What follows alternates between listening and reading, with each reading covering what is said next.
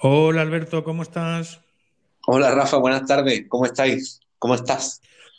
Pues jueves de podcast. ¿Qué más podemos pedirle a la vida? Que ha llegado otro jueves. ¿Qué más, eso? ¿Qué más le vamos a pedir? Ha llegado otro jueves, pues ya está.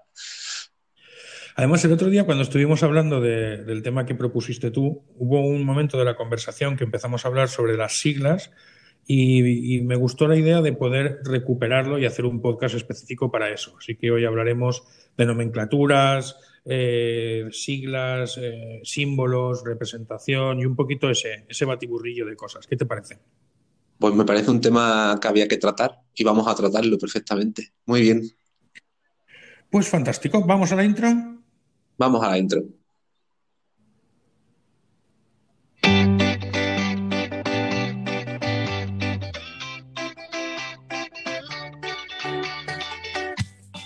Escuchando La Mirada Azul, Diversidad y TEA, un podcast de Rafa Suñer y Alberto León.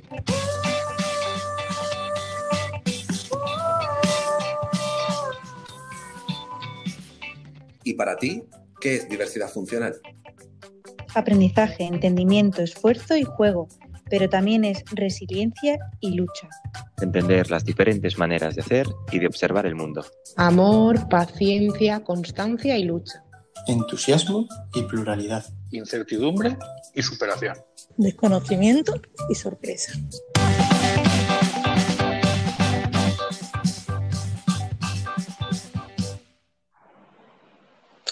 Y fíjate, Rafa, que mm, siempre que se habla de, de diversidad funcional y de TEA, en este caso que vamos a centrarnos más en el TEA, yo creo que una de, las de las cosas que más se anhelan o, o a lo que más se aspira es al crear colectivo, ¿no? Al unir, al, al intentar encontrar un paraguas sobre el cual todo el mundo esté recogido y, y en- siempre en un intento de crear colectivo eh, en el momento en el que se ponen por medio la elección de, una, de un símbolo que representa al colectivo, unas siglas que representen al colectivo, un, ahí empieza a haber diversidad.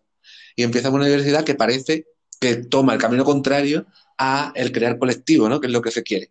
Así que me parece un tema muy interesante para hablarlo, que seguro en el, que- encontramos un montón de opiniones diferentes y, y por qué no, pues darle cabida también, ¿no? Pues además eh, me ha sucedido una cosa muy curiosa con, cuando he, propuesto este tema, ¿vale? Me ha sucedido una, eh, algo que no, que no es habitual y es que eh, propuse a gente que nos ayudara con, con el tema de los audios, como siempre, y, y la gente fue diciendo que sí, pero al final, por unos motivos u otros, se fue cayendo, ¿vale? Al final parece que es un tema que ni siquiera la propia discusión, la propia conversación resulta, resulta agradable. Te voy a hacer un repaso de, de- de los, no, las personas, por supuesto, pero sí de los, de los diferentes sectores en los que he tenido conversaciones para, esta, para este podcast, que han dicho que sí, o que lo harían luego, o que más tarde, pero que luego han desaparecido, que luego se han incluso pedido excusas, oye, discúlpame, pero que no- al final no han entrado. Estamos hablando de presidentes de, de presidentes de asociación, de padres, de madres, de personas dentro del espectro, eh, varones y hembras, y eh, adultos y adolescentes. Y, y, eh, en este caso, la, la única que, que ha respondido desde el principio que sí, ya ha lanzado, porque ya la conoce y es muy, y es muy potente en, en su respuesta y muy rápida, es eh, como profesional, le he pedido su intervención a Trebolito, y vas a ver que la respuesta que da Trebolito parece que te la haya quitado de la boca a ti o tú se la hayas quitado de la boca a ella, pero ya voy a anunciar antes de poner el audio que tú no habías escuchado a Trebolito y que evidentemente Trebolito no te podía haber escuchado a ti porque lo has dicho después. ¿Te parece bien si escuchamos a, escuchamos a Rosa?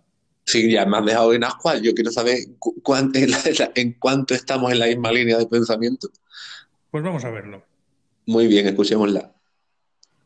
Hola, pues la verdad que es un tema muy interesante. Yo por mi forma de ser he participado en muchos tipos de movimientos y soy activista. Me he dado cuenta que los movimientos que tienen objetivos individualistas no calan. Eh, por contra, los que tienen objetivos colectivos o grupales sí que tienen un mayor impacto. En este caso, el mayor de los problemas de los que estamos hablando hoy es el sentirnos identificados y representados por colores, símbolos. Esto me recuerda mucho a la, lucha de objetivos, es decir, una reivindicación que a mí no me representa o, un problema, una búsqueda de, de una necesidad eh, que no me representa. ¿Qué pasa? Que hablamos de un espectro. Aquí caben perfiles muy diferentes. Por lo tanto, cuesta más sentirse siempre identificado, porque mmm, yo soy muy diferente de esta otra persona. Mi lucha aparentemente puede ser muy diferente. Y por otro lado, añadiendo otra dificultad más en este camino, y es que cuando hablamos de diversidad funcional, y en este caso de papás, porque la gran mayoría de personas que están en el movimiento son familiares. Pues claro, ¿qué es lo que más quiere una persona del mundo? A su hijo. y claro, esto dificulta aún más eh, el colectivismo, el grupo, porque si mi hijo tiene una necesidad tan concreta o un perfil tan concreto, me cuesta más pensar en el grupo, porque no estamos hablando de, de, algo que me guste, no estamos hablando de mi hijo, que es lo que más quiero del mundo. Por lo tanto, creo que eh, deberíamos luchar por intentar hacer grupos, objetivos grupales, eh, hacer colectivos, que como dice un amigo mío, juntos somos mejores, y intentar dejar que, que las federaciones y las asociaciones eh, hagan de nexo y, y de guía en, en algunos momentos. Un beso. Bueno, como has visto, bastante cercano al argumento tuyo. Claro, sí, sí, sí, bastante cercano. Y, es que yo creo que es un, un, buen análisis del problema y de lo que está pasando. No sé, no sé si se puede llamar problema, ¿no? Pero sí de la discusión que está habiendo ahora mismo. Venimos de, de un día 2 de abril en el que, no sé si porque yo estaba un poquito más pendiente, pero especialmente este año en redes sociales sí que se ha leído mucho más la discrepancia que hay entre el uso de diferentes términos, el uso de diferentes símbolos, el uso de diferentes colores. Y, y, no sé, creo que es un tema que está bastante así como en boga. Mm, yo creo que uno de los factores que está influyendo en todo esto es, como decía Rosa, eh, la confusión que hay a la hora de, si quiero pertenecer a un grupo, a un colectivo, no puedo tener objetivos individualistas es, es, como una cosa muy paradójica, ¿no? Es como si yo tengo objetivos individuales, no se trata de juntarme con otro que tenga otros objetivos individuales para cada vez, eh, con, cada vez hacer más, ¿no? Un grueso más grande, sino se trata de buscar objetivos que beneficien a lo colectivo. Y ahí nos tenemos que desvincular un poco de la parte más individual. Fíjate que yo creo que hay dos factores eh, muy importantes a la hora de analizar esta, esta discusión o esta coyuntura, ¿vale? La primera es que eh, estamos hablando de personas dentro del espectro del autismo y de familias, padres, madres, que tienen hijos dentro del espectro del autismo. ¿no? Yo siempre he dicho que nuestros hijos no nacen de los árboles. Entonces, mm, esa socialización complicada que presentan nuestros hijos, también en cierta medida la presentamos nosotros. Y te voy a poner un ejemplo, porque aunque, como te he dicho, he pedido opinión a mucha gente y la mayoría de gente no ha decidido eh, mandar audios, pues puedo ponerte ejemplos muy interesantes, ¿vale? Eh, hicimos una publicación en Facebook el otro día sobre este tema y luego yo puse otra en mi muro sobre este mismo tema, preparando el, el podcast de hoy, ¿de acuerdo? Ajá. Pues resulta que en la publicación de Conexión Autismo la primera respuesta de una, de una fan, de, que pone fan destacada de una de nuestros seguidores, fue la de sí. Jacqueline. ¿De acuerdo? Jacqueline, que está sí. con nosotros en el, en el podcast. En el episodio de los hermanos, sí. Su respuesta fue, hola, yo tengo un hijo maravilloso y es autista, con tres exclamaciones. ¿De acuerdo? Ajá. Isabela Dulce Voz, que es una mamá de Alcira, que está muy implicada con, con también con la página y con, y con el seguimiento del de, de autismo, que además es de nuestra ciudad, de Alcira, dice, pues yo pienso justo lo contrario. Al decir persona autista tiene una connotación negativa. Persona con autismo es una condición. Autista es como una etiqueta. Siento discrepar contigo. Siempre con educación, ¿eh? Sí, sí, sí. Perfecto. Luego llega otra colaboradora del podcast, Sofía López, que también estuvo sí. con nosotros, y añade una tercera variante. Y dices, hombre, ¿estaría el autista o estaría con el autismo? ¿no? Pero hay una tercera variante. Y llega Sofía y nos dice, me parece que lo fundamental en este tema es el respeto. Nunca va a llover a gusto de todos. Creo que es muy importante escuchar a ellos mismos decir qué piensan o cómo se sienten ante una palabra u otra. Pero si se habla desde el respeto, toda opinión tiene cabida. Con lo cual, demostramos que hay tres posiciones, con autismo, autista y haz lo que quieras, pero mantente con respeto, que siempre ha sido mi, opción, la misma que, que Sofía. Pero al final nos, enzarzamos en esta, en esta discusión, en esta conversación, y siempre surge. Y este año con mucha más fuerza que otras veces, yo también lo he comprobado, como decías. Y, es una pena que no seamos capaces de, entender que, en mi opinión, en como también opino en este caso como familia, nos perdemos a veces en, estas, en estas cosas. No sé cómo lo veis los profesionales desde fuera esta, esta es que ya te digo, la controversia es que además viene de tantos caminos diferentes, viene influenciado por tantos factores mm, distintos, que yo creo que está bien que cuando nos sentemos a hablar analicemos también los diferentes contextos en los que nos encontremos. Eh, y, es, decir, mi discurso, el mío como profesional, puede cambiar perfectamente si me encuentro en un contexto científico médico, así me encuentro en un contexto social con familiares, así me encuentro delante de una persona con autismo o autista que previamente al iniciar la conversación me haya dicho, Alberto, yo quiero que tú te dirijas a mí como persona autista, no como persona con autismo. Entonces, eh, entendiendo que hay varias, muchos contextos en los que esta discusión se podría, eh, podría salir a la luz, mm, yo puedo adaptarme perfectamente entendiendo las características del entorno ya te digo, cuando hablamos de... Y creo que la clave la, da Sofía. Creo que es el respeto. Creo que he visto gente utilizar el término autista de una manera total y absolutamente despectiva y he visto otra gente utilizar con autismo de, una manera eh, totalmente despectiva. Y luego algunas personas que lo han utilizado con el mayor cariño del mundo. Yo me sentí una vez tan absolutamente insultado por el uso que había hecho de la palabra autista un político de, Podemos en, Cataluña que escribió un artículo en el español que fue el artículo más leído durante tres semanas seguidas dentro del periódico.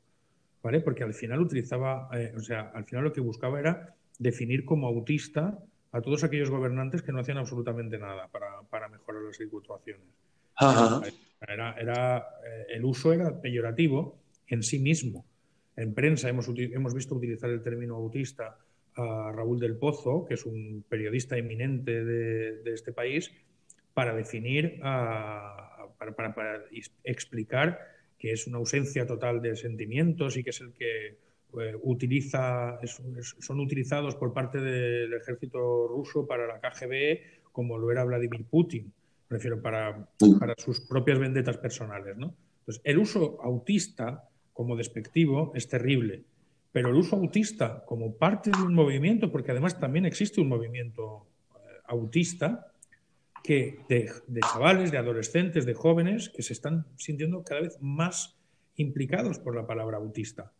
No sé si, no sé si tienes eh, Twitter, pero en Twitter se ha alojado un, um, un, grupo interesante, muy interesante, de, jóvenes eh, que y algunos no tan jóvenes, pero sobre todo ah, está muy, muy vinculado con, con chavales que, sobre todo cuando empezaron en adolescentes y ahora van, van creciendo, que, que reivindican que, que, es muy fácil encontrarlos en Twitter bajo el hashtag soy autista. Si pones el hashtag soy autista, encuentras muchas muchas implicaciones por parte de ellos, muchas, muchas conversaciones, muchas maneras de, escucharles y de sentirles a ellos. Y, eh, y, me parece fantástico y maravilloso que se utilice siempre que sea de forma eh, respetuosa. Y si uno se identifica con eso, vamos para adelante. Totalmente de acuerdo. Es que el, a ver, partir desde el respeto como base de todo, me parece una cosa como muy incuestionable, ¿no? Es como, es que si no estamos hablando de, de respeto ante todo, pues apaga y vámonos, porque si no te respeto yo a ti, pues estamos aquí faltándonos al respeto mutuamente y la conversación se desvirtuaría por completo y seguiría a un tema ético de quién falta más al respeto, ¿no? Claro. Mm, Fíjate, eh, eh, eh, me metí en Twitter, en el hashtag soy autista, y estuve hablando por mensaje con, con algunos de ellos, ¿vale? Uno de, sí, uno de ¿qué ellos en, concreto, Anónimo Autista, que así se define, ese es su perfil, me refiero, y como él se define como Anónimo Autista, aunque me dijo su nombre, no voy a decirlo porque para eso es Anónimo Autista, ¿quién soy yo para cambiarle ese, ese apelativo? Solo faltaría.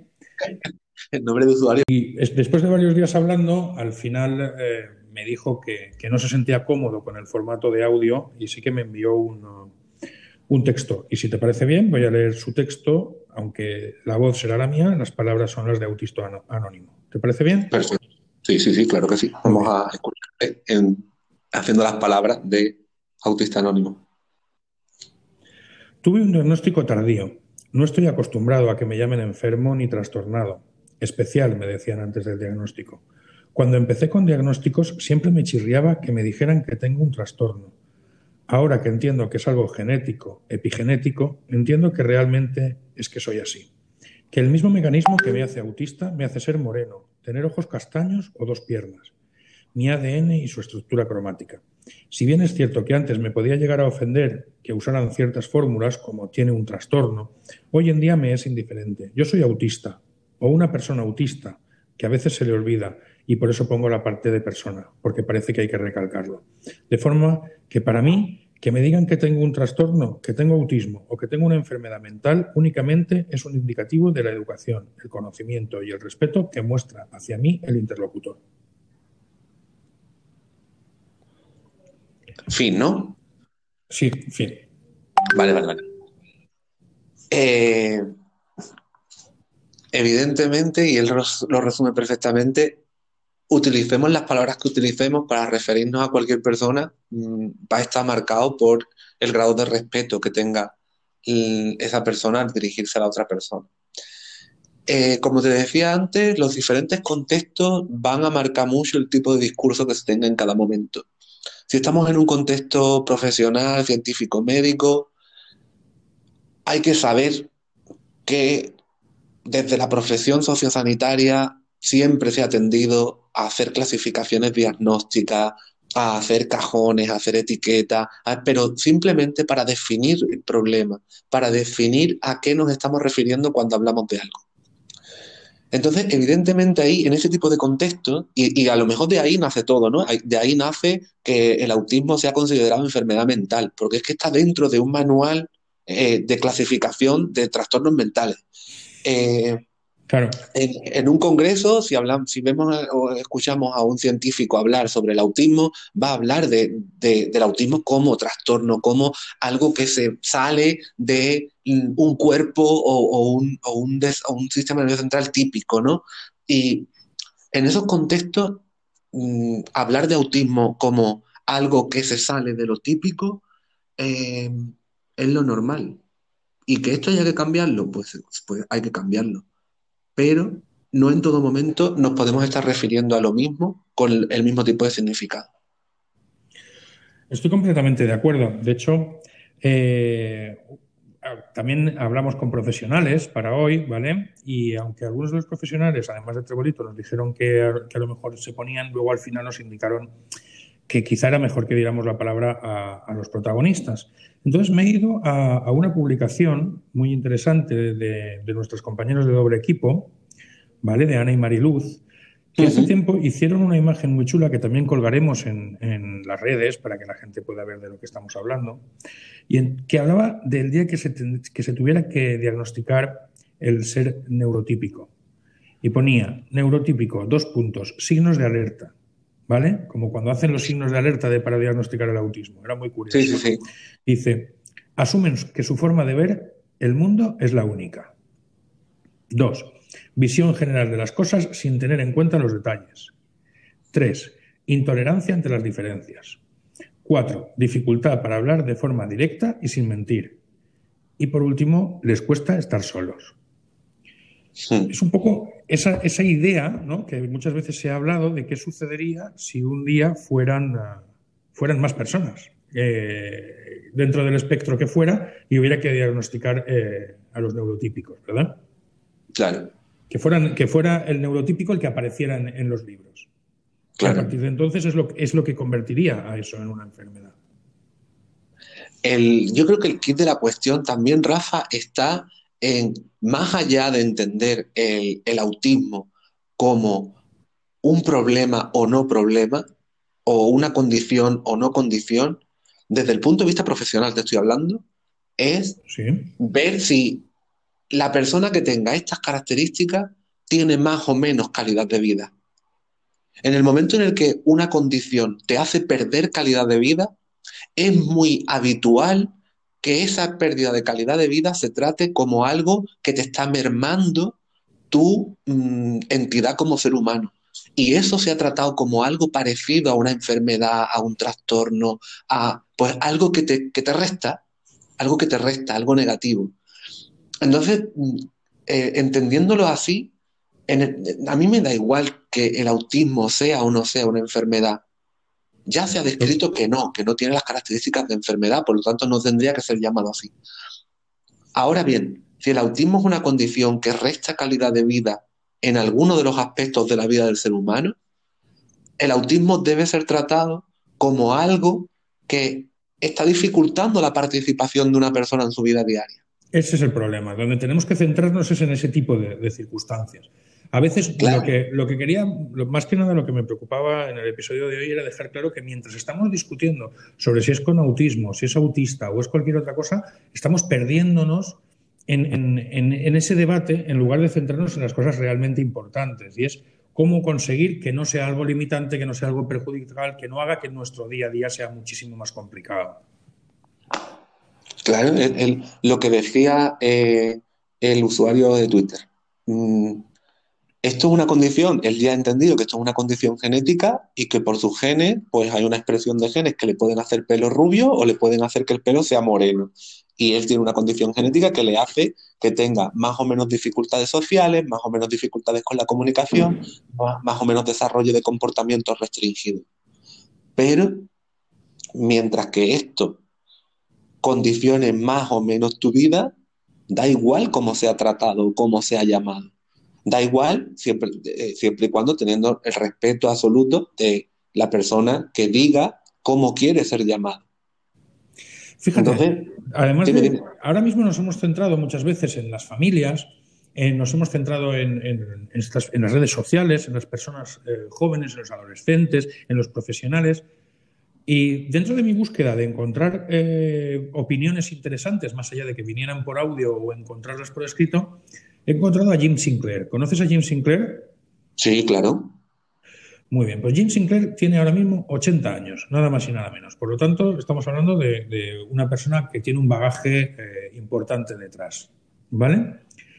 Al, al respecto de esta discusión sobre autista y persona con autismo, tiene un texto escrito muy interesante que es el que compartimos en Conexión Autismo como adelanto del episodio de hoy. Eh, Vale. ¿Te parece bien si, si lo recuerdo en voz alta? Sí, sí, sí. Sí, sí, sí, recuérdalo. Perfecto. Jim Sinclair dice, decir persona con autismo sugiere que el autismo es algo malo, tan malo que ni siquiera es consistente con ser persona. Nadie objeta el uso de adjetivos para referirse a las características de una persona cuando se consideran en modo positivo o neutral. Hablamos de personas zurdas, no personas con zurdidad. Y acerca de las personas atléticas o musicales, no les llamamos personas con capacidad atlética o personas con musicalidad. Podríamos llamar a alguien persona de ojos azules o persona con ojos azules, y nadie objetaría esta descripción. Solo cuando alguien decide que la característica a la que se hace referencia es negativa es cuando de repente la gente quiere separarla de la persona. Sé que el autismo no es una cosa terrible y que no me hace menos que otra persona. Si otras personas tienen problemas para recordar que el autismo no me hace menos que otro, entonces ese es su problema y no el mío. Vamos a encontrar una forma de recordarles que soy una persona sin tratar de definir una característica esencial de mi personalidad como algo malo. Soy autista porque acepto y me valoro como soy. Y me parece una opinión de alguien con mucha experiencia y que al final viene a decirnos que mientras exista el respeto a la persona, lo que tenemos que hacer es centrarnos en, cómo se siente cada uno, ¿verdad? Mm, claro que sí. Y además, Rafa, yo aquí me mojo bastante ¿eh? y me posiciono. Y cuando alguien se posiciona, pues puede perder un poco la perspectiva desde el otro lado. Pero escuchando y teniendo en cuenta la opinión de una persona, como en este caso Jim Sinclair, que es activista, que mm, eh, lleva escribiendo y narrando su propia experiencia como autista durante tanto tiempo, para mí esta opinión prevalece. Prevalece hacia la de cualquier otro que nos podamos sentar a hablar. ¿Sabes lo que te digo? Eh, pero luego, sin embargo, por otro lado, está mm, la opinión de, que puedes tener tú como padre de niño con autismo o de niño autista, en el que tú quieras referirte a tu hijo de la forma en la que a día de hoy Rafael no se puede mm, mojar para decirme, yo quiero que se me identifique así. Pues fíjate, yo sí, voy a asumir esto como una pregunta directa, ¿vale? Como padre, cómo nos identificamos nosotros. Y te diré que, que me he sentido eh, que ahora, con 41 años y, después de 8 años en este camino, te diría que mi posición es la del respeto, la que definía Sofía, que a mi hijo le llamen desde Rafael a gente que, que no, no puede cambiar el criterio y le llama Rafa, hasta, a pesar de que es Rafael y yo soy Rafa y eso hay que explicarlo, eh, que le llamen autista con autismo me preocupa menos. Pero sí me doy cuenta de que durante el camino eh, hemos sido engañados, ¿no? Como dice la, la, pintada esta que se ha hecho famosa de los memes. nosotros empezamos el camino diciendo que Rafael era, era autista y, de repente se nos abalanzó una, turba enfurecida de gente que nos dijo autista no, con autismo, porque autista es relegar a tu hijo a una versión unidimensional.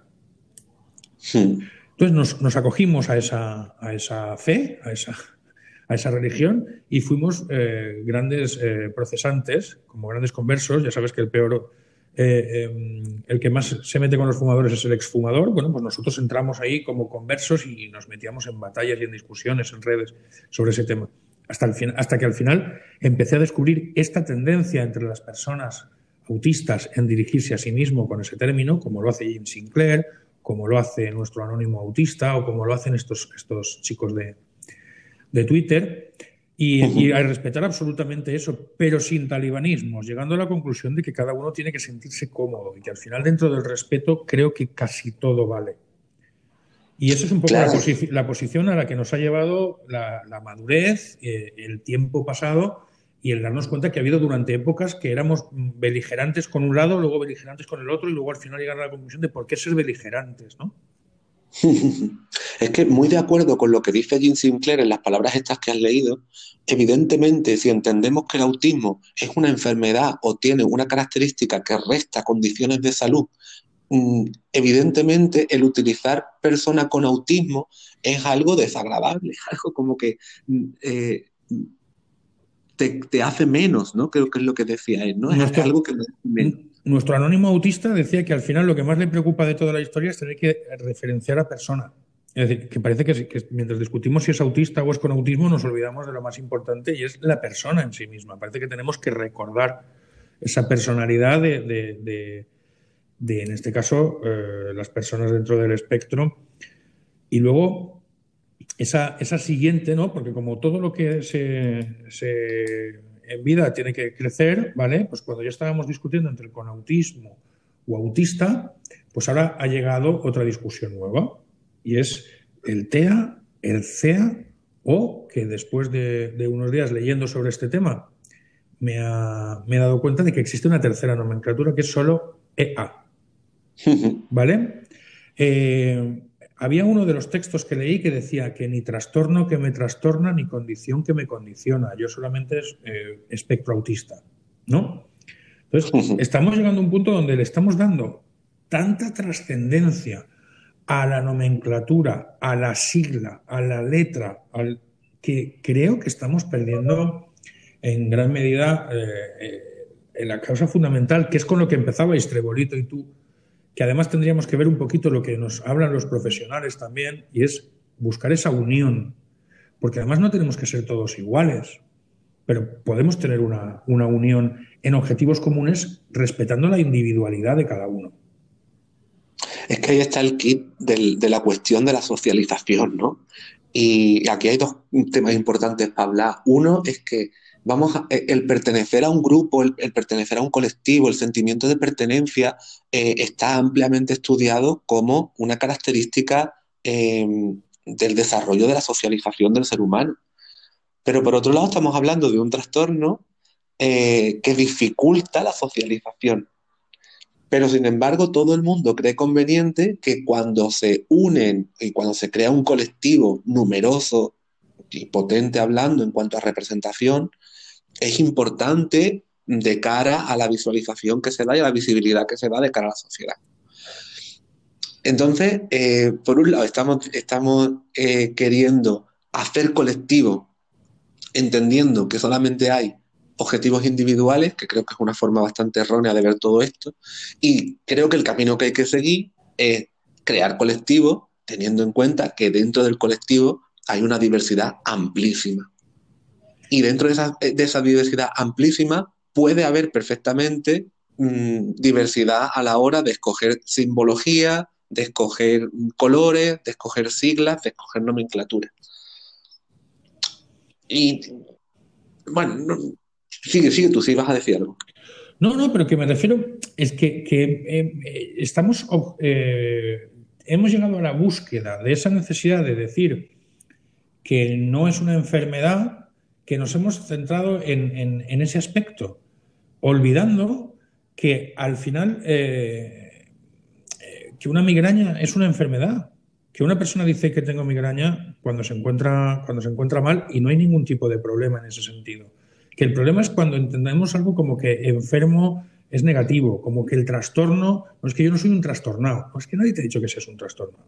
Ya, pero esto también, tener, Rafa. Yo hace sí, pero... muchos años que tengo un trastorno digestivo, tengo una úlcera. Y tengo un trastorno digestivo desde los 18 años. Y eso no me ha condicionado y cuando yo voy al médico, hablamos de mi trastorno digestivo. Pero esto está muy relacionado, Rafa, a la tradición que hay, una malísima tradición que, que, lleva arrastrando el estigma social del trastorno mental, ¿no? Claro, y, ese es el problema, que estamos alejados de... De, la, de, la, realidad porque nos preocupamos de la tradición. Y la tradición nos dice que un tío trastornado es un tío pues, que es un trastornado. Pues es lo que, es lo que no queremos evitar. ¿Vale? Pero es que llegado al punto donde el trastorno ya no nos parece adecuado, hace unos años, por primera vez yo se lo escuché a, a, Miriam Reyes de Aprendices Visuales, hace algunos años cuando no estaba todavía esto en boga, y escuché la primera vez el CEA, la condición del espectro del autismo.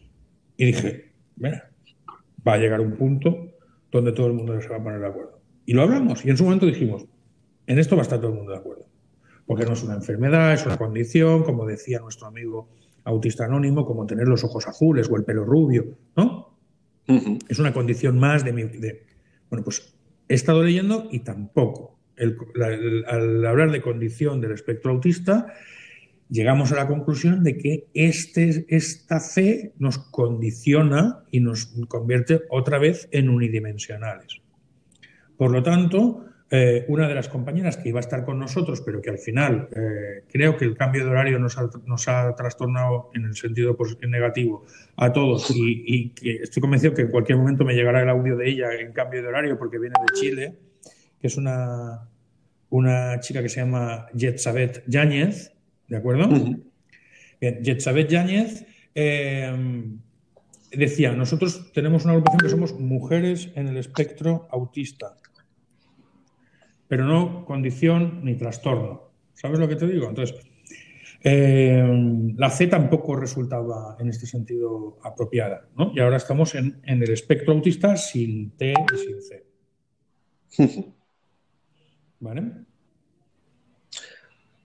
Pues otra visión más. Yo ya te digo, Rafa, que eh, eh, cuando me posiciono un poco en esta discusión, eh, mi prioridad ante para pa posicionarme en un lado, en otro o en medio, es que primero de todo mm, yo voy a tener en cuenta a la persona que quiere, quiere que, sea, que se la refiera a ella de una u otra forma.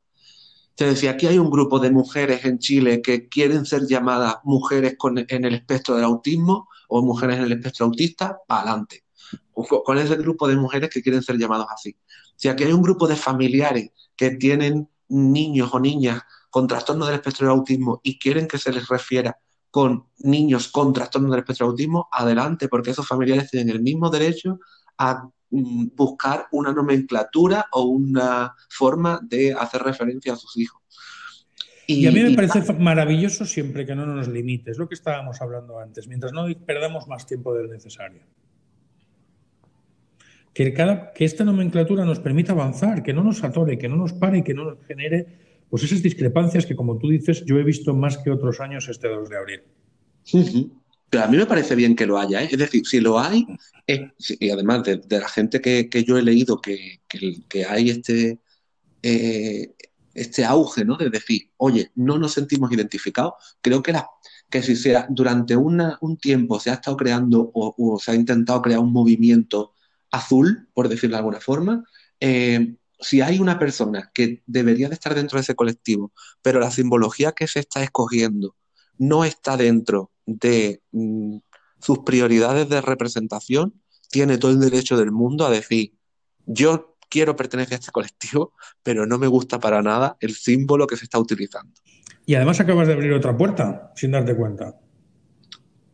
La puerta, la puerta, ¿qué puerta he abierto? La puerta azul. Acabas de abrir la puerta azul porque ahora el azul tampoco es representativo del autismo para mucha gente. y ahora ya no vale el puzzle, ya no vale el azul y ahora hay gente que necesita que sea un símbolo del infinito y con el color arcoíris. He visto varios motivos por los cuales la gente no está de acuerdo con el azul. Uno de ellos es Autism Speaks, otro de ellos es porque el azul es completamente masculino y por lo tanto se olvida a las mujeres dentro del espectro. Y y al final el arco iris, porque representa a esa diversidad, a pesar de que ya hay otras diversidades que también han, escogido el arco iris. ¿no? La pieza del puzzle no, porque quiere decir que al final en, una, en cada puzzle solo hay una pieza que encaja. Mientras que en el puzzle, que, o sea, mientras que la mente eh, autista lo que nos permite es eh, precisamente eso, no encajar dentro de. al final el azul, el arco iris, puzzle sí, puzzle no, TEA, CEA, EA, es autista, está en el espectro, tiene autismo. Mm, lo que me preguntabas antes mi opinión, y mi opinión es sí a todo. Sí a todo. Oye, a mí no me gusta el azul, ponte de verde. No, el arco iris, ponte arco iris.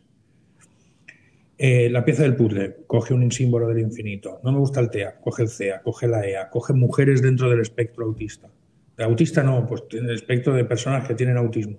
Pero vamos a centrarnos. Creo que pasamos demasiado tiempo buscando el símbolo sin eh, darnos cuenta de, que lo que tenemos que hacer es lo que, habemos, lo que hemos hablado desde el principio, avanzar, juntarnos, crear colectivo y crear, y crear comunidad en este sentido.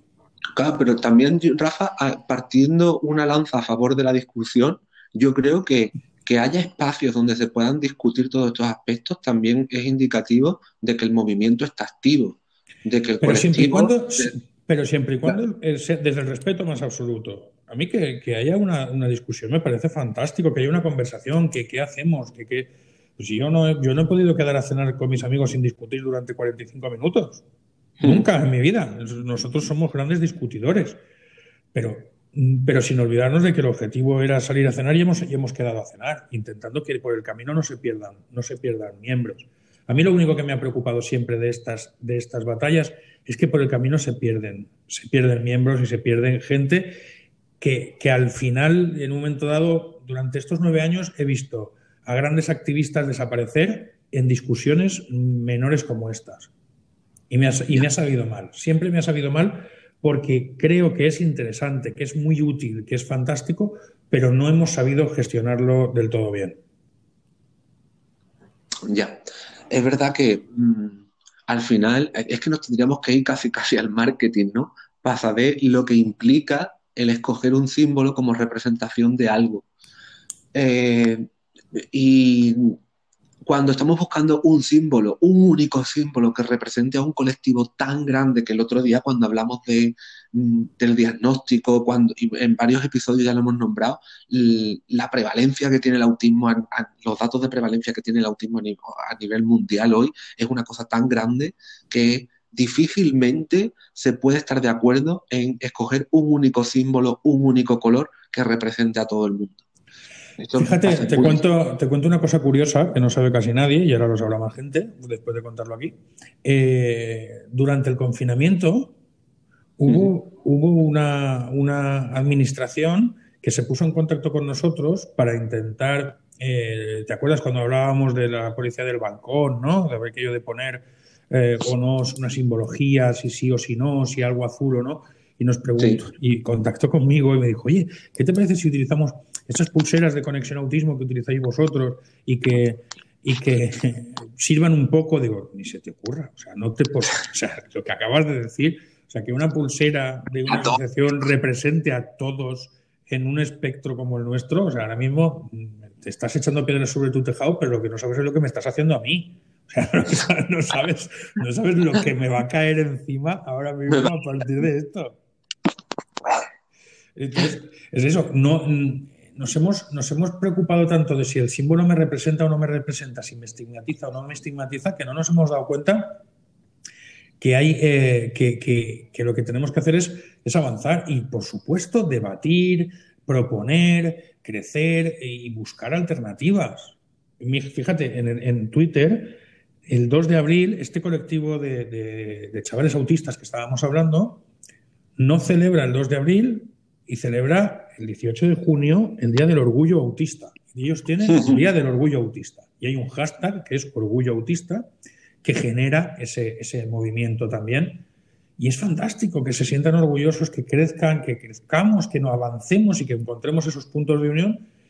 Pero al final, si buscas el hashtag Orgullo Autista, la mayoría de, de tweets, hay un 50% positivos y hay un 50% que van en corregir al resto, ¿no? Esto sí y lo otro no, esto hecho.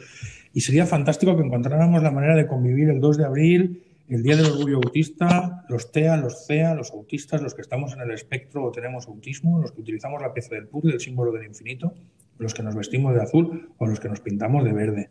Esa es un poco la, eso es un poco lo que a mí me gustaría que quedara claro de un día como el de hoy. Que todo, vale con respeto, que todo vale, que todo suma y que todos, y que, como decía Trebolito antes, uno de los lemas de Conexión Autismo, juntos no solo somos más, juntos somos mejores.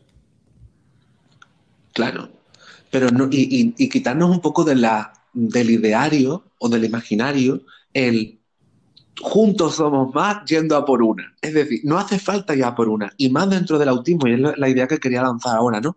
El autismo no es comparable con ningún otro movimiento social.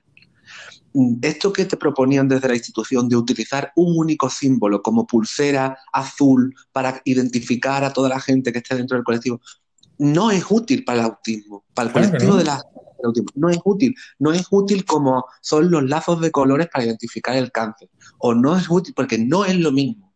Entonces, el autismo es una condición, un trastorno o una situación vital tan diferente a cualquier otra enfermedad, patología, condición, situación social, es tan diferente que el movimiento que se cree que representa al colectivo tiene que ser diferente también. Entonces, que, sea, que esté siendo diferente en estos aspectos de lo que estamos hablando, hay una parte que no me parece nada mal. Que sea diferente en discusión, que sea diferente en propuestas de diferentes símbolos, que sea diferente en, que por, esto requiere de que hay un movimiento social tan plural que requiere de simbología plural. La parte más negativa, que no estoy tanto de acuerdo, es que yo que estoy a favor de la pieza del puzzle tenga que estar en guerra abierta con la persona que esté defendiendo el símbolo de infinito con el degradado del arcoíris y viceversa. Estamos, estamos completamente de acuerdo porque estando muy bien y siendo total y absolutamente cierto lo que dices, yo también te planteo una hipótesis somos eh, la diversidad con mayor prevalencia. ¿Te imaginas lo que podríamos hacer si fuéramos juntos? Dentro de esa diferencia, si fuéramos juntos. Yo tengo un artículo en el español que se llama Elecciones y Autismo, donde voy haciendo los números y en las últimas elecciones un voto autista con autismo TEA, un voto unificado de este colectivo, hubiera elegido al presidente del gobierno. Y, te lo, y, te lo, demuestro con números. O sea, sí, sí, sí. Un, es, ese, ese partido, ese, ese movimiento, ese grupo ciudadano, ese como queramos decirlo, que agrupara las necesidades de las familias y de los diagnosticados con autismo, hubiera elegido cuál es el presidente del gobierno en, en España, con lo que ello implica. Y sin embargo, y sin embargo nos pasa, a mí lo que me lo que me preocupa de esto es el desgaste que genera entre unos y otros. Eh, una de las cosas que me preocupa del movimiento Soy Autista, que por otro lado, lo mismo que te he dicho desde el principio, que lo sigo y que, me gustan muchas cosas, una de las cosas que no me gusta es ese desprecio a todo el que no está de acuerdo con, esa situación. Y es la, a mí lo que me preocupan de estas discusiones es que no son discusiones amistosas en busca de un símbolo común. Acaban siendo una generación de, bandos y de rincones donde unos pueden y otros no pueden. Ya. Y ahí entra mucho también la inteligencia emocional, ¿no? Y el cómo gestionar cada uno de nosotros, cómo, cuánto, cómo y cuánto me siento representado en el movimiento. ¿Y cuán, ¿Y cuán importante es ese símbolo para sentirme representado o no representado? Yo entiendo, Rafa, que haya personas que estudiando la tradición de por qué se elige una pieza de puzzle o por qué se elige una pieza azul o, o un color azul o por qué eh, y se sienta eh, cuando una persona conoce esa tradición, esa historia y diga no, no, no, no, no, yo no estoy nada de acuerdo en por qué esto viene de donde viene y lanzo mmm, mi queja a decir yo no me siento representado por esto. El problema, es, el, problema viene, el problema viene, siempre del mismo. El problema es que cuando no me siento, el problema es hasta qué punto no me siento representado. No me siento representado como para utilizar otro distinto, o no me siento representado como para decir ya no hay nada, tú no me representas, no quiero ir de tu lado, no quiero ir de la mano contigo, no buscamos los mismos objetivos. En el momento, en el, no, no, en el momento en el que una persona eh, intenta abrir un nuevo movimiento, está intentando salirse del movimiento que hay. Entonces, que, que, esto puede ser, o que el, el, mundo del autismo puede, puede ser un conjunto de movimientos, pues yo creo que es el camino al que se tiene que andar. Al final, igual creo que debemos empezar a, a, a recordar, y, y, vamos a ir cerrando, porque como siempre nos hemos, no sé, cuando un tema nos interesa se nos va yendo de las manos el tiempo, eh, recordando a otra persona con, con autismo, autista o dentro del espectro, que es Mariano Borgueiro, que empezaba su charla diciendo el autismo no existe, son autismos sí. en plural.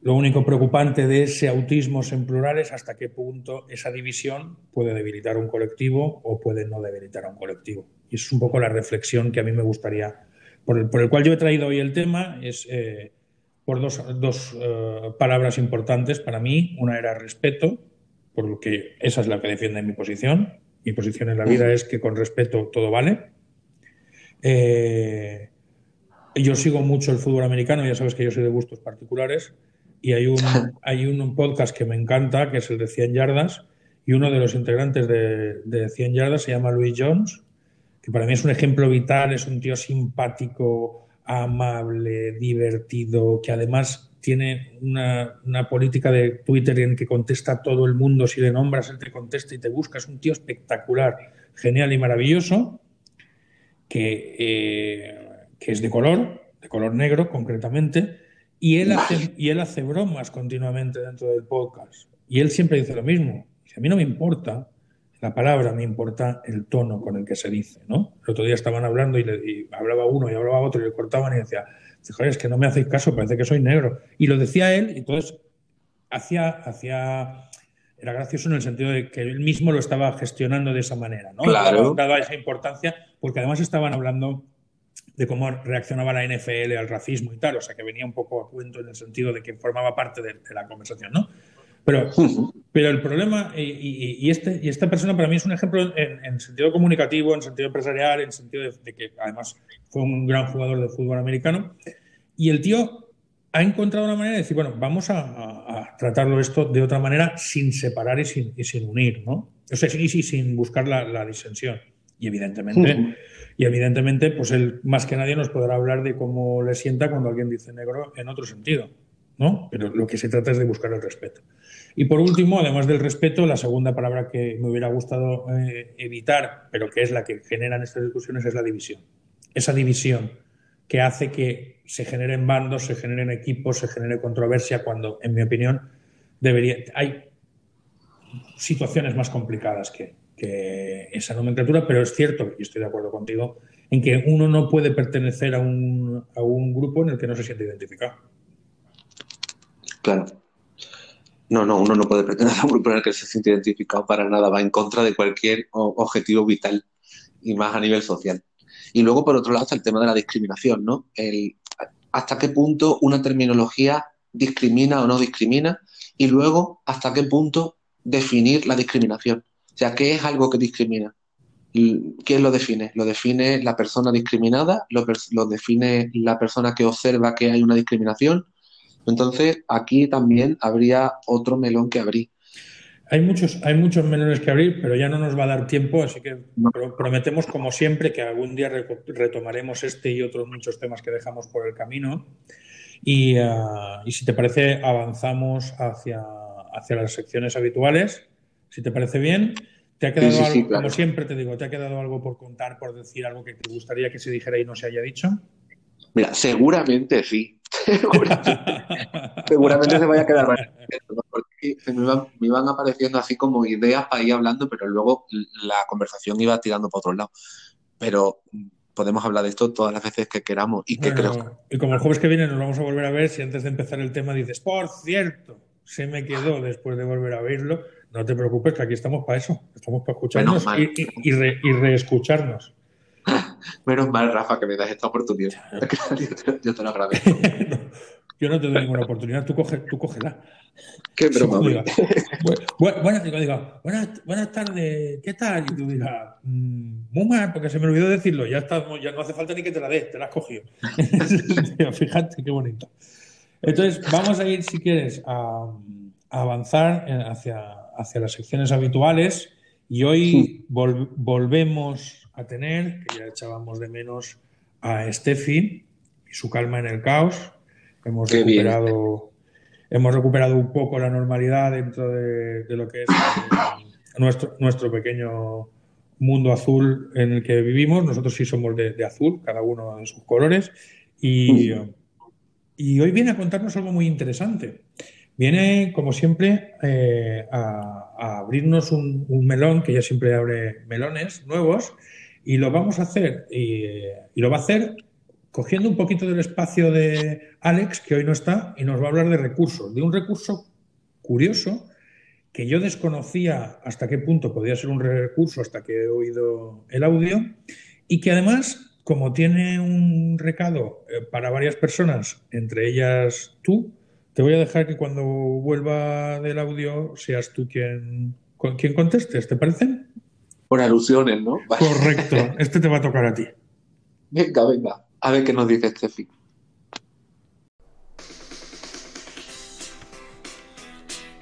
Hola a todos, soy Steffi desde Calma en el Caos y soy mamá de Rafael, un niño de 9 años con autismo severo. Bueno, bueno, bueno, bueno, las ganas que tenía yo de volver a contaros un montón de cosas, de verdad, cómo os he echado de menos.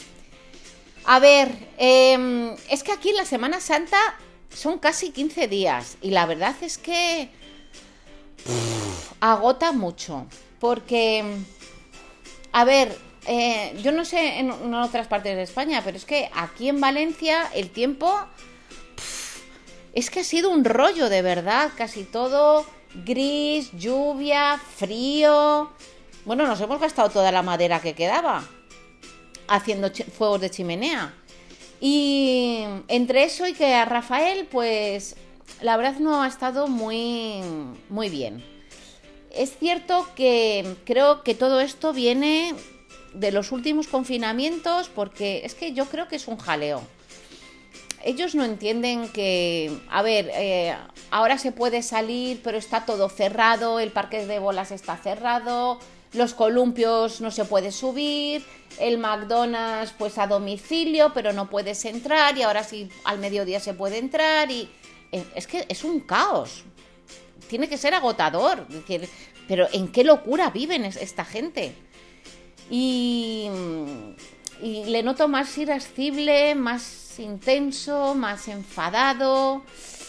más desregulado, pero bueno, a ver, eh, son etapas que, que tenemos que pasar todos. Así que nada, él está contento de volver a su cole con sus profes y yo estoy contenta de volver a mi marcha, que también lo necesito. Empezamos amigos. Descubrí TikTok a través de mi sobrina Daniela, de 14 años.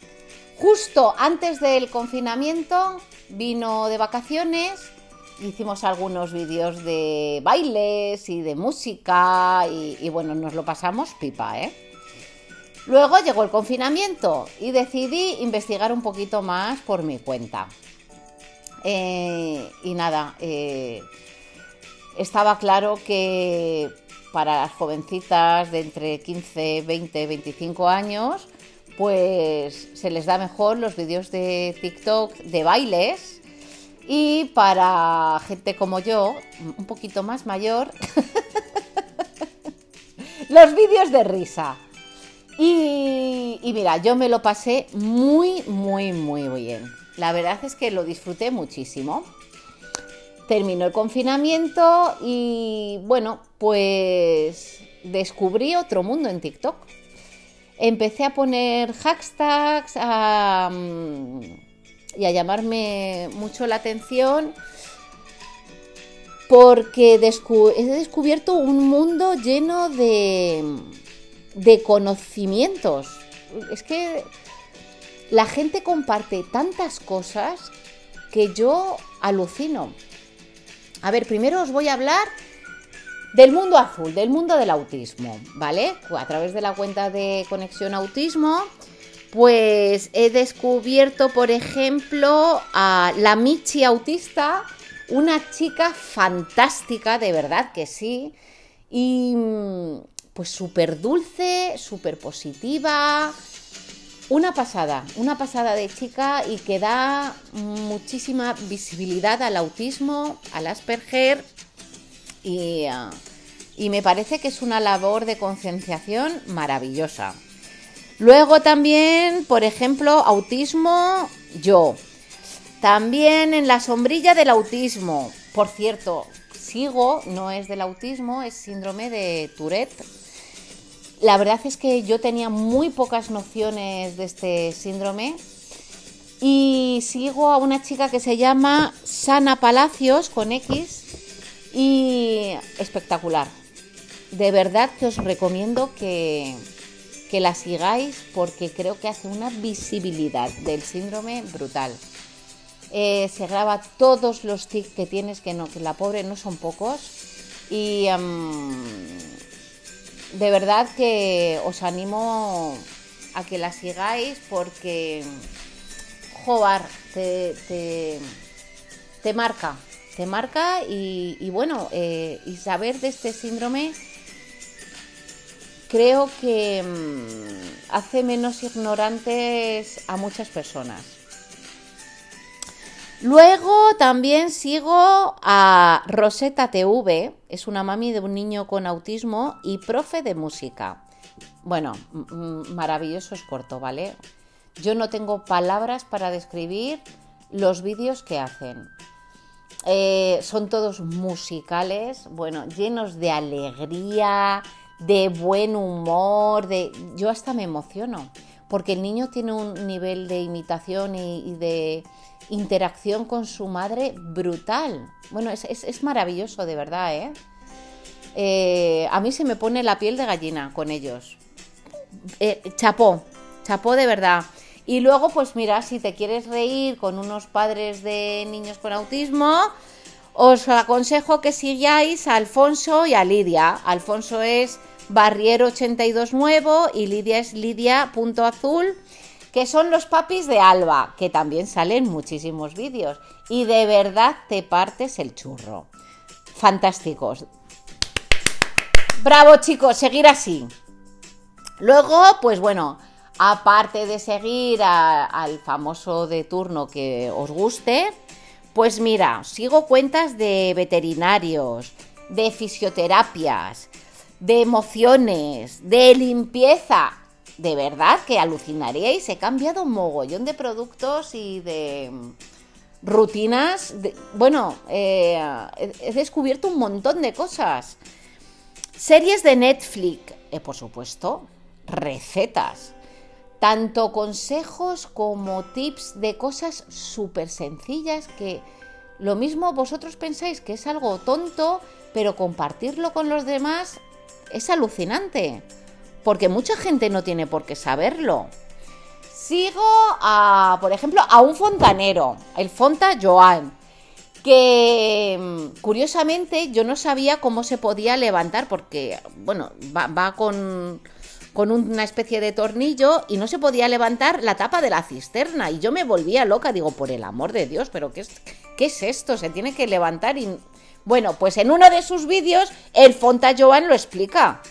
Y claro, le di las gracias, ¿no? Lo siguiente, porque, en fin, es que me parece tan altruista poder compartir todos estos consejos.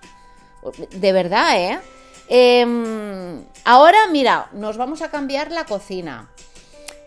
Pues el proveedor que vamos a coger de, la cocina lo hemos conocido a través de TikTok. Porque puse en TikTok el hashtag de cocinas, co- diseño, bueno, en fin, para coger un poquito de ideas. Y salió este hombre, Cocinas Suarco, fantástico, dando un montón de consejos y de trucos y para los muebles y para tener en cuenta y... Brutal. Chicos, pues al final nos hacemos la cocina con ellos. Luego, eh, evidentemente, a raíz de TikTok, me he bajado mogollón de aplicaciones que os voy a hablar ahora de, ellas, las, las, las más relevantes, digamos. Eh, CapCut, editor de vídeo. Lo más completo que he visto en la vida. Y encima gratuito. Si os gusta hacer vídeos y tal, bajároslo porque es genial. Luego, ¿qué más aplicaciones me he bajado? Later, que es un programa, es un programador de para tus posts de Instagram, Twitter, Facebook y Pinterest. Captions. Es para que subas tu vídeo y Captions, eh, como lo subtitula, pone todos los subtítulos. Es que a mí me parece estas, todas estas cosas brutales. Eh, y luego, bueno, estoy súper emocionada con Geocaching. Es bueno, no es un juego, es una app y se trata, tú te la bajas, se trata de encontrar objetos ocultos en todo el mundo. Lo dicho, te bajas la app y tienes que localizar los geocachings, que son como pequeños objetos o es como una especie de búsqueda del tesoro. Y, y de verdad que, ostras, mezclar naturaleza, deporte, eh, curiosidad, eh, no sé, me parece tan genial, o sea, tan incentivador que estoy deseando de verdad que llegue el fin de semana para ponernos a buscar, porque ya he visto en mi, en mi zona que hay un par de, de geocoachings. Así que bajároslo porque yo creo que es súper guay. También está Mestra Am Clase, que te enseña a hacer materiales. El, ¿cómo se llama? El Profre Bro, genial, te enseña mogollón de matemáticas. Es que a mí todas esas curiosidades me encantan. ¿Qué más? Eh, Rodritmos. Es un chico que hace ritmos a partir de todas las canciones famosas. Me encanta. Eh, Ryan RZE. Es un chico que te enseña a tocar la guitarra a través de números. Bueno, yo no sé cómo a la gente se le puede ocurrir eh, todas esas cosas. Ser tan creativos. Es que es, no sé. Jo, yo es que flipo con esas cosas, de verdad, ¿eh? A mí es que no sé, no se me hubiera ocurrido. Primero no sé tocar la guitarra, pero que no se me hubiera ocurrido jamás.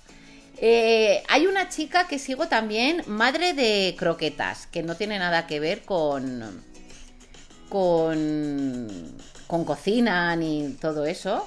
Es una chica pues que reivindica los derechos de. que tenemos, porque yo me considero gordita. Y, pero con tono de humor y bastante, bastante bien. O sea, es que la tía es una crack. Pero una pedazo de crack. Y, y bueno, no, no os perdáis TikTok. Porque no solo son vídeos de, de risa o de bailes o para adolescentes. De verdad que es un mundo increíble. Y si lo descubrís, de verdad que valdrá la pena. En fin, amigos caóticos, espero que os haya gustado la sección de hoy y yo desde aquí os deseo un feliz fin de semana. ¡Ay! Mierda, que se me olvida, perdón. Em, queridos compis, yo quiero saber para cuándo va a haber una cuenta de TikTok de Alex Escola, Trebolito y por supuesto Alberto de León. Ahí lo dejo. Va, ahora sí, me voy, me voy, me voy. Un besito a todos. Steffi y su forma de abrir melones. O sea, ha pasado un melón a otro, pero abrir melón de que Alberto León se abra un TikTok, eh, voy a declinar la oferta. Steffi lo ha siento muchísimo. Bueno, ella, eh, ella, ha lanzado la propuesta, ha lanzado tres propuestas, Alex Escolá, Trebolito y Alberto León, para que podáis abrir un TikTok como dice ella, de los de divulgación, de los que contáis cosas, de píldoras muy concretas. Si os apetece, lo asumís. Has visto que Steffi mm, acaba de hacer la lista de la compra. Ahora mismo el que no se entera de todo en el TikTok es porque no quiere. Nos ha hablado de padres, profesionales, ha contado que nos cambiamos la cocina y ha puesto el, señor del suarco, bueno, fontaneros, ha, dado toda la lista y sobre todo nos ha hablado de, algunos, de algunas listas, de algunas cuentas muy curiosas y muy interesantes. La de la chica con Tourette que ha nombrado es muy, muy, muy interesante porque lo lleva a un plano muy didáctico y muy interesante. Y luego volvemos a saludar a Alfonso y a Lidia, que estuvieron con nosotros el 2 de abril y que, y que sus TikTok es muy, muy gracioso y muy divertido. Y hoy ha cogido ella un poco el relevo de Alex en el tema de los recursos, así que hemos hecho un calma en el caos y un recursos eh, todo en uno. ¿Qué te parece? Pues muy bien, muy, muy útil y como siempre la, intervención de este film pues súper amena, divertida y que nos hace verlo todo desde otro prisma completamente diferente. Muy bien, pues eh, yo creo que al final, como siempre, nos iremos un poquito más de una hora, pero, pero creo que ha sido interesante poder repasar eh, estas opiniones. Parecía que no íbamos a tener muchas opiniones, pero hemos tenido a activistas autistas, hemos tenido opiniones de las familias, hemos tenido de los profesionales y creo que hemos podido dar una pequeña pincelada de, color, cada uno que elija del color que ha sido, pero sobre este tema. Muy bien, claro que sí, Rafa. Muchas gracias por traer este tema. Ha sido súper interesante. Además, como decíamos, es un tema que está muy en auge, muy en boga y que tenemos que tratar sí o sí en este podcast. Y que probablemente lo volveremos a tratar porque da para ello. Sí, nos guardamos el comodín de la, de la vuelta, ¿no? el comodín del público, de que nos lo vuelvan a pedir o que lo volvamos a tratar y, y por qué no, eh, con, con, más compañía y con más, y con más voces. Pero bueno, ha sido, ha sido fantástico. Muchísimas gracias, Alberto, como siempre, por, por eh, este, estar disponible para hoy y poder estar todos juntos. Que yo sé que no es muy fácil porque nos cuesta a todos un poco la agenda, pero muchísimas gracias. Nada, que va. Gracias a ti, gracias a todo el mundo que nos está escuchando todas las semanas y nos oímos el jueves que viene. Hasta el jueves. Chao.